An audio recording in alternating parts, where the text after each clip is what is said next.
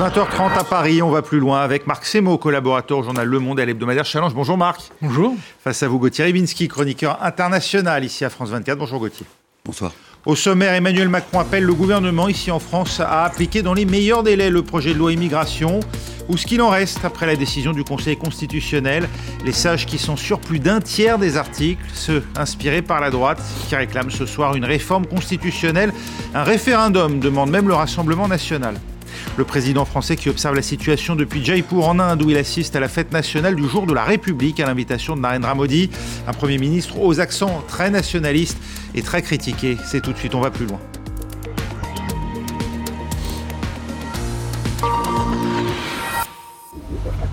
C'est le dossier qui aura occupé l'agenda politique en cette fin d'année dernière ici en France. Le projet de loi immigration fait un retour en force avec cette décision du Conseil constitutionnel très attendu. Ils sont sur plus du tiers du texte, 35 articles au total, inspirés des propositions de la droite. Le groupe LR, hein, c'était lui qui avait imposé sa version du texte voté au Sénat. Résultat, le gouvernement ce soir hein, se dit conforté sur ces articles à lui. Et si à gauche, on se félicite de cette décision, le RN lui dénonce un coup de force des juges, il en appelle à la voie référendaire, même son cloche ou presque à LR, où l'on juge une réforme constitutionnelle plus que jamais indispensable. Réunis devant le Conseil constitutionnel pendant les délibérations, ils réclamaient le retrait de la loi immigration. Mobilisés des collectifs de sans-papiers, des lycéens, des syndicats et des élus de gauche, qui semblent satisfaits de la décision des sages. Bah, déjà un premier soulagement pour les gens qui euh, l'auraient subi, et puis pour notre République qui aurait été un peu plus défigurée. Bon, maintenant, il faut euh, dire au gouvernement que cette loi n'a pas de sens. Elle règle rien. Alors, non seulement elle est indigne, mais en plus, elle est, inefficace. Euh, sauf pour les, pour les, les, gens qui seront de plus en plus poursuivis, pourchassés, traqués, etc. donc, la, la suite, bah, c'est demander que le gouvernement ne la promulgue pas le ministre de l'Intérieur, Gérald Darmanin, qui porte ce projet de loi, préfère voir le verre à moitié plein. Avec 35 articles sur 86 totalement ou partiellement censurés, il préfère y voir une approbation par les sages. Le Conseil constitutionnel valide l'intégralité du texte du gouvernement. Jamais un texte n'a prévu autant de moyens pour expulser les délinquants et autant d'exigences pour l'intégration des étrangers. Le gouvernement prend acte de la censure de nombreux articles ajoutés au Parlement. Marine Le Pen et plusieurs cadres du parti Les Républicains estiment que seule une réforme de la Constitution permettrait de répondre aux enjeux. Quant à Jordan Bardella, président du Rassemblement national, il réclame un référendum sur l'immigration. Par un coup de force des juges avec le soutien du président de la République lui-même, le Conseil constitutionnel censure les mesures de fermeté les plus approuvées par les Français. La loi immigration est mort-née. Les ONG comme Amnesty International ont qualifié de victoire cette censure de 35 articles par le Conseil constitutionnel. Marc Semo, ces déclarations euh, du Rassemblement national visant euh, la République des juges et le Conseil constitutionnel, plus précisément, elles sont inquiétantes?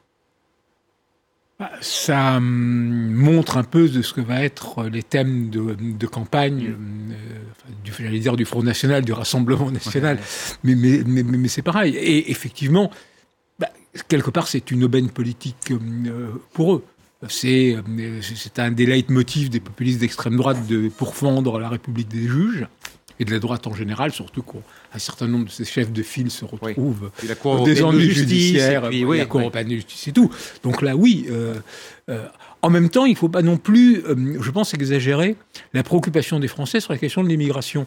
Il y avait un passionnant sondage qu'a fait the Open Council for Foreign Relations dans plusieurs pays, en Allemagne, c'est la préoccupation première, 31%. En France, c'est la troisième. La première préoccupation, c'est le climat. À l'Est, en Pologne, dans les pays baltes, la première préoccupation, ça ne vous surprendra pas, c'est la guerre en Ukraine. voilà. Mais en France, oui, c'est parmi les préoccupations, mais vraiment en troisième. C'est pas, hum, c'est pas, c'est pas l'obsession nationale. Donc euh, voilà. Et il y a quand même en France euh, une certaine idée de ce que c'est la France, des valeurs de la République, euh, mm. d'une tradition d'hospitalité et tout. Donc c'est pour ça aussi que les gens qui étaient choqués par certains des articles de cette loi, mm. bah, c'est un spectre quand même très large qui, qui mordait même, on l'a vu dans une partie euh, euh, euh, significative de, de, la, Macronie. Hmm. Euh, alors le Conseil constitutionnel, hein, Gauthier, il censure euh, notamment les conditions de durée minimale de résidence qui étaient euh, fixées au, versement des prestations sociales et au regroupement familial. Il y avait aussi cette caution retour pour les étudiants étrangers qui avait beaucoup suscité de commentaires, bien sûr, puisqu'elle a imposé en fait une contrepartie hein, financière pour recevoir des étudiants ici. Mais enfin, reste que ce projet de loi conserve la simplification des procédures pour expulser les étrangers délinquants en gros, mettre en œuvre les fameuses OQTF, hein, les, obligations de quitter le territoire français. Et puis euh, l'article sur les travailleurs euh, euh, sans papier dans les métiers en tension, ce fameux article, alors certes un peu retouché après les discussions avec la droite, mais enfin il existe toujours. L'argument selon lequel le projet initial du gouvernement a été validé, je parle du projet initial, hein, par euh, les sages, euh, vous le comprenez, et qui justifie, comme le dit Emmanuel Macron maintenant, qu'on promule dans les meilleurs délais cette loi Ou est-ce que euh, le mal est trop profond et, le débat, la déchirure peut-être, hein, au sein, à défaut de la société française, de la classe politique française, fait qu'il vaut mieux passer à autre chose? Oui, alors s'il faut passer à autre chose, c'est que les choses sont finalement suffisamment graves pour qu'on essaye de, d'éponger la question. Moi, je, trouve, pour répondre à votre question, qu'il y a effectivement une tentative de manipulation politique qui est pas très très à droite, je trouve. Euh, enfin, si elle est à droite, parce que c'est Darmanin qui en parle, mais qui n'est pas très habile, parce que dire au fond que les, les sages du Conseil constitutionnel valident le projet tel qu'il était, ça n'est pas rendre service au Conseil constitutionnel, et c'est rendre service à Jordan Bardella du, Front, du Rassemblement national, qui dit c'est la République des juges, avec tout ce que ça suppose d'ailleurs de ferment, de division. Enfin, il valide tout de même 54 articles restants. Hein. oui.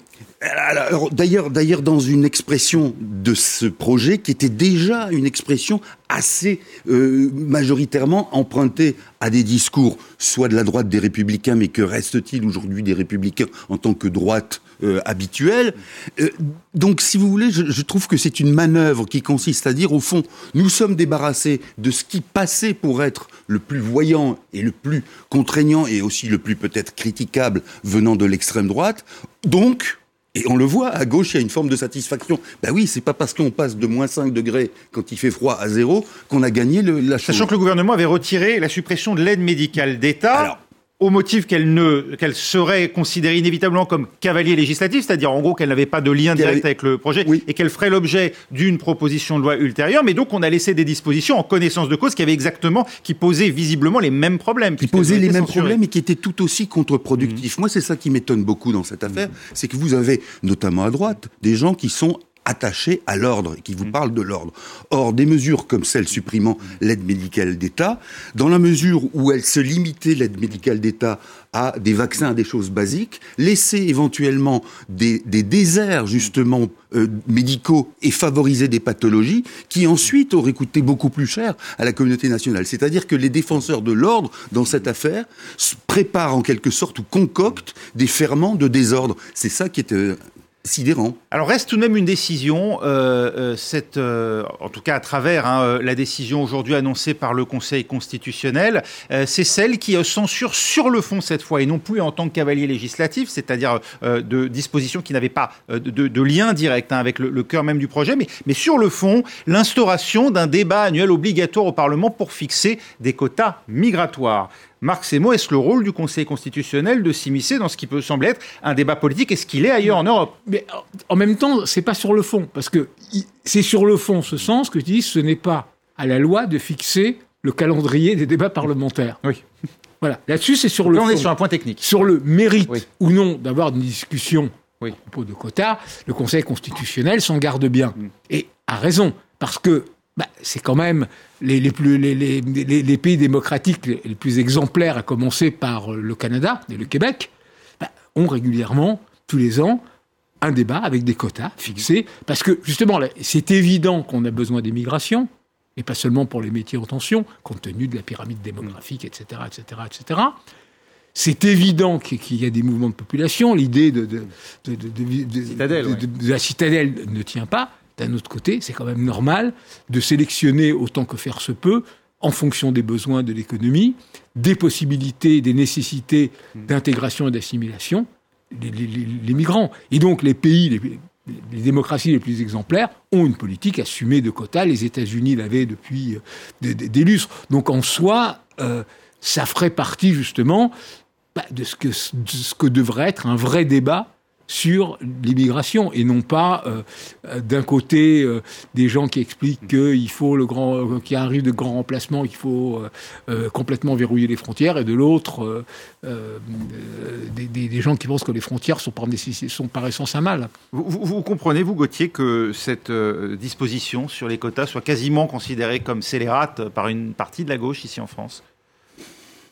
Moi je crois que c'est précisément parce qu'il n'y a pas de débat il n'y a pas de réel débat sur la question, qu'on est, qu'il y a des épouvantails.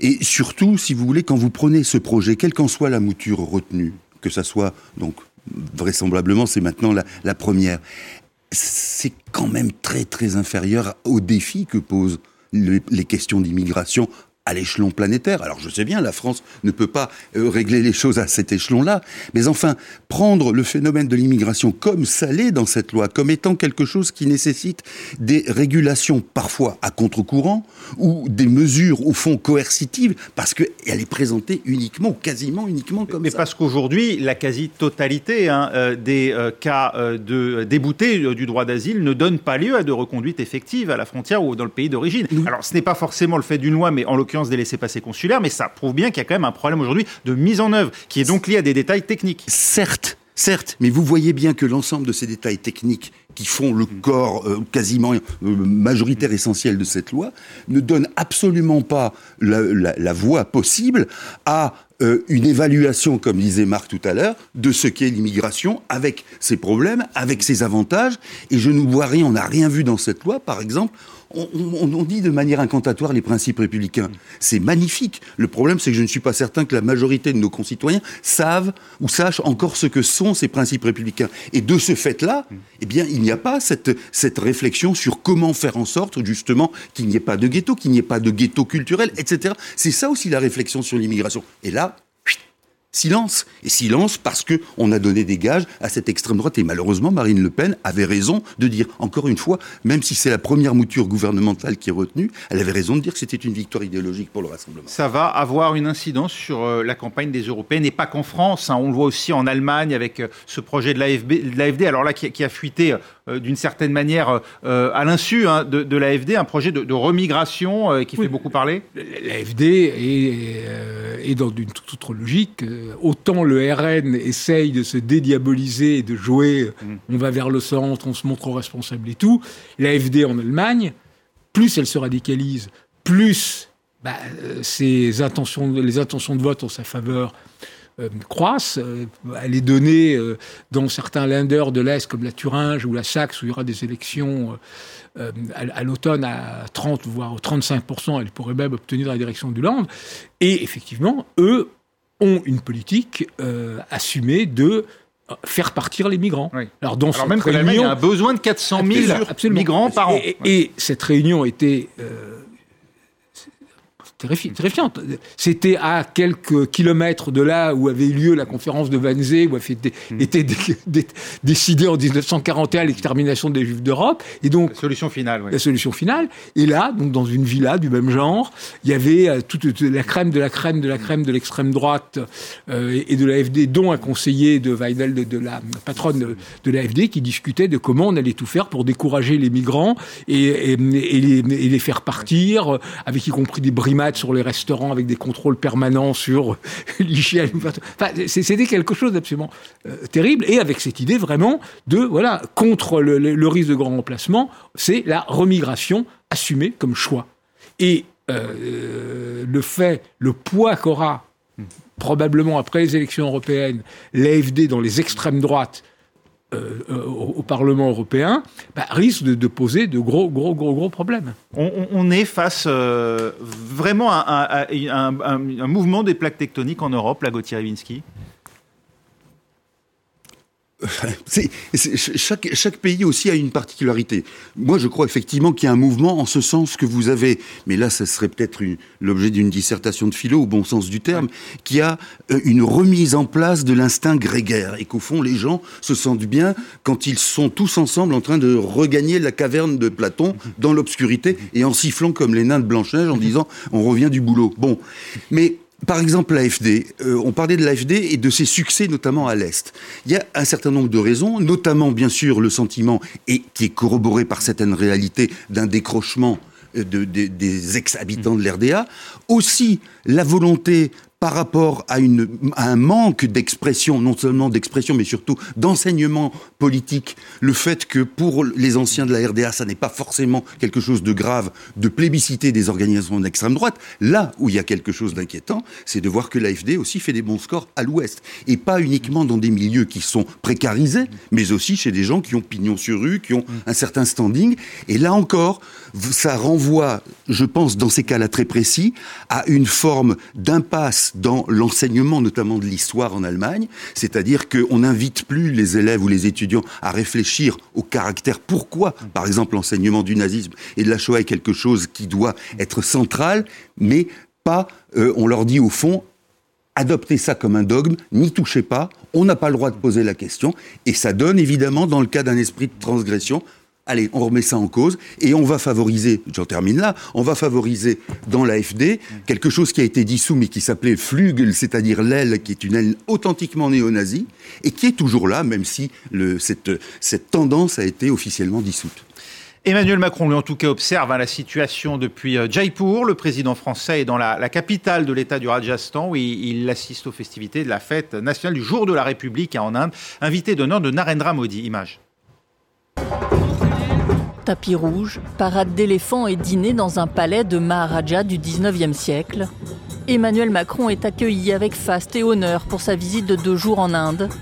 Une visite emblématique du partenariat stratégique entre Paris et New Delhi, voulu par le président français, et qui aura pour point d'orgue le défilé du jour de la République, cette démonstration annuelle de la force militaire de l'Inde, l'un des rares pays détenteurs de la bombe atomique. Il s'agit d'une marque de confiance particulièrement importante de la part des Indiens à l'égard de la France, et ce, dans la continuité de la visite du Premier ministre Narendra Modi pour le 14 juillet.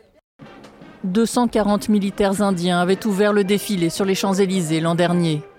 En miroir, les hommes et le matériel militaire français seront à l'honneur vendredi, à commencer par ces rafales. New Delhi en possède déjà 36 et souhaite en acquérir 26 autres. Cinquième économie mondiale, l'Inde est un poids lourd de plus en plus courtisé, malgré la politique ouvertement nationaliste de Narendra Modi. Les ONG dénoncent les dérives autoritaires du Premier ministre, la répression des minorités religieuses ou encore les pressions sur la liberté de la presse. La visite d'Emmanuel Macron intervient alors qu'une journaliste française est menacée d'expulsion. Correspondante depuis plus de 20 ans, Vanessa Douniac est accusée de publications trop critiques à l'égard de Modi. Reporters sans frontières demande aux autorités de ne pas mettre à exécution cette décision et de permettre à la correspondante ainsi qu'à l'ensemble des journalistes étrangers de pouvoir poursuivre leur mission d'information sans crainte. Pour Narendra Modi, la visite d'Emmanuel Macron constitue une preuve supplémentaire du rayonnement de l'Inde, un argument de taille à quelques mois des législatives, lors desquelles le dirigeant briguera un troisième mandat. Marc, on, pourrait se réjouir de voir la France ainsi honorée par la plus grande démocratie du monde, mais est-ce toujours le cas? Oui, alors euh, c'est la réponse à l'invitation qu'avait fait Emmanuel Macron à Narendra Modi pour le 14 juillet. C'est très bien, c'est la troisième fois qu'il sera en Inde. Alors bon, je voudrais pas gâcher la fête, mais il est un peu là en remplacement. Parce qu'à l'origine, ça devait être Joe Biden qui venait pour ce jour de la République. Mais euh, le président américain avait été assez énervé, comme l'administration américaine de la tentative d'assassinat d'un militant euh, sikh, aux États-Unis, euh, commandité par l'Inde, et donc ils ont marqué leur désapprobation en ne venant pas. Et donc c'est Emmanuel Macron qui est venu. Alors ça colle tout à fait avec euh, euh, ben, la, politique française, la, grande stratégie maintenant de la France qui, bon, n'est plus une grande puissance, mais c'est pas non plus une simple puissance moyenne. Donc, pour reprendre le mot de Védrine, une puissance moyenne d'influence mondiale. Donc, c'est l'Indo-Pacifique. Et évidemment, qu'on raisonne Indo-Pacifique, l'Inde est centrale. Alors c'est vrai que l'Inde est ambiguë, parce qu'à la fois l'Inde fait partie de l'Indo-Pacifique avec les États-Unis, la France, mais en même temps, elle reste une alliée de la Russie.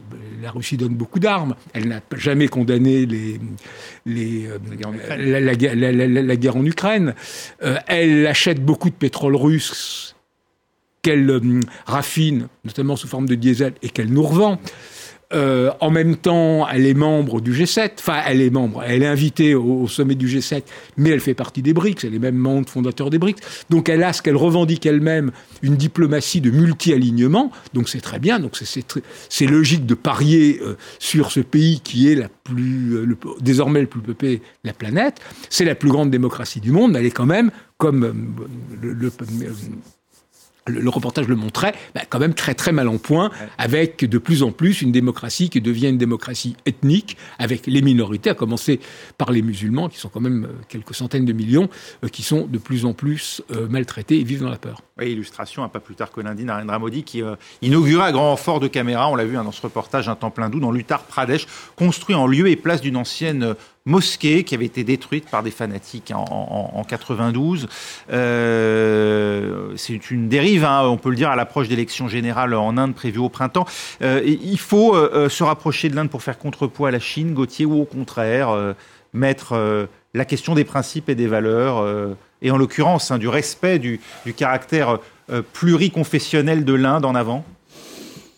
Écoutez, il me semble que l'exemple récent, mm. euh, notamment l'affaire ukrainienne, est une l'une des preuves que euh, cette obsession de la réelle politique, je ne dis pas qu'elle est mauvaise, mais que cette obsession de la réelle politique confine au conformisme, c'est-à-dire qu'au lieu de dire les choses pourraient être autrement, on dit elles sont comme ça et euh, acceptons-les et soumettons-nous à cette réalité. Le problème là avec l'Inde, c'est que vous avez, vous citiez euh, à, l'instant cette célébration qui a eu lieu en lieu et place d'une mosquée. Vous avez beaucoup plus grave, vous avez ce que les, les, les, les fidèles de Narendra Modi et de, du mouvement qu'on peut qualifier de national hindouiste ou hindou, qui disent, par exemple, euh, les musulmans sont là en quelque sorte pour convertir nos femmes à l'islam et qui font des ratonnades. On a vu ce genre d'image où tel ou tel jeune homme suspecté de vouloir établir une relation amoureuse avec une, indienne hindoue se voit frappé euh, par, par des milices et que quand cette personne porte plainte, la plainte s'évapore. Bon, ça, ça veut dire quoi? Ça veut dire que quand on commence ce genre de choses, euh, la démocratie, elle elle, elle, survit pas très longtemps. Et je ne parle même pas, parce que ça, ça serait un débat à, soi tout seul, mais de l'existence des castes. Les castes, c'est une façon de verrouiller la société sur un principe qui est justement l'assignement à une réalité dite intangible. Et que quoi que vous fassiez par la suite, quels que soient vos mérites, vous avez du mal à sortir de cela. Désolé. alors évidemment, si on considère que la démocratie c'est uniquement les élections, alors oui, mm. oui, effectivement, l'Inde est un pays euh, authentiquement démocratique. Mais enfin, on voit bien que ce n'est pas ça. Alors simplement, pour répondre à votre question sur le fait de savoir qu'est-ce qu'il faut privilégier, moi je pense toujours à l'Europe. L'Europe aurait les moyens de faire une politique qui soit forte dans ce domaine-là. En disant, nous représentons 400 et quelques millions d'habitants. Oui, pardon En gros, il vaut mieux envoyer Joseph Borrell qu'Emmanuel Macron, c'est ce que vous dites? Écoutez, moi je pense que ce qu'a expliqué Marc est parfaitement compréhensible sur l'attitude de la France et celle de l'Inde, avec ce, bémol qui est celui du remplacement inopiné de Joe Biden. Mais je pense que si l'Europe avait une attitude cohérente sur la question, pourrait dire, voilà, nous, nous sommes 450 millions, c'est un marché important, et on travaille avec ceux qui sont de telle ou telle, qui respectent telle ou telle chose. Oui, je, suis d'accord, parce que l'Inde... Euh, est quand même encore loin derrière la Chine, en termes de PIB et de, PIB par tête d'habitant surtout. Ça reste quand même un pays encore, bon, c'est un ex-pays pauvre, mais enfin, ça, il y a quand même encore un fossé. Et donc, euh, l'Inde a aussi besoin de l'Europe. Parce que bon, oui, la Russie euh, n'est pas son allié, mais son premier fournisseur d'armement. Mais justement, elle a vu déjà les risques, et c'est une des raisons pour lesquelles c'est un très bon client de nos rafales. Oui. Euh, L'Inde est un pays extrêmement avancé en termes de, de, software, en informatique, etc.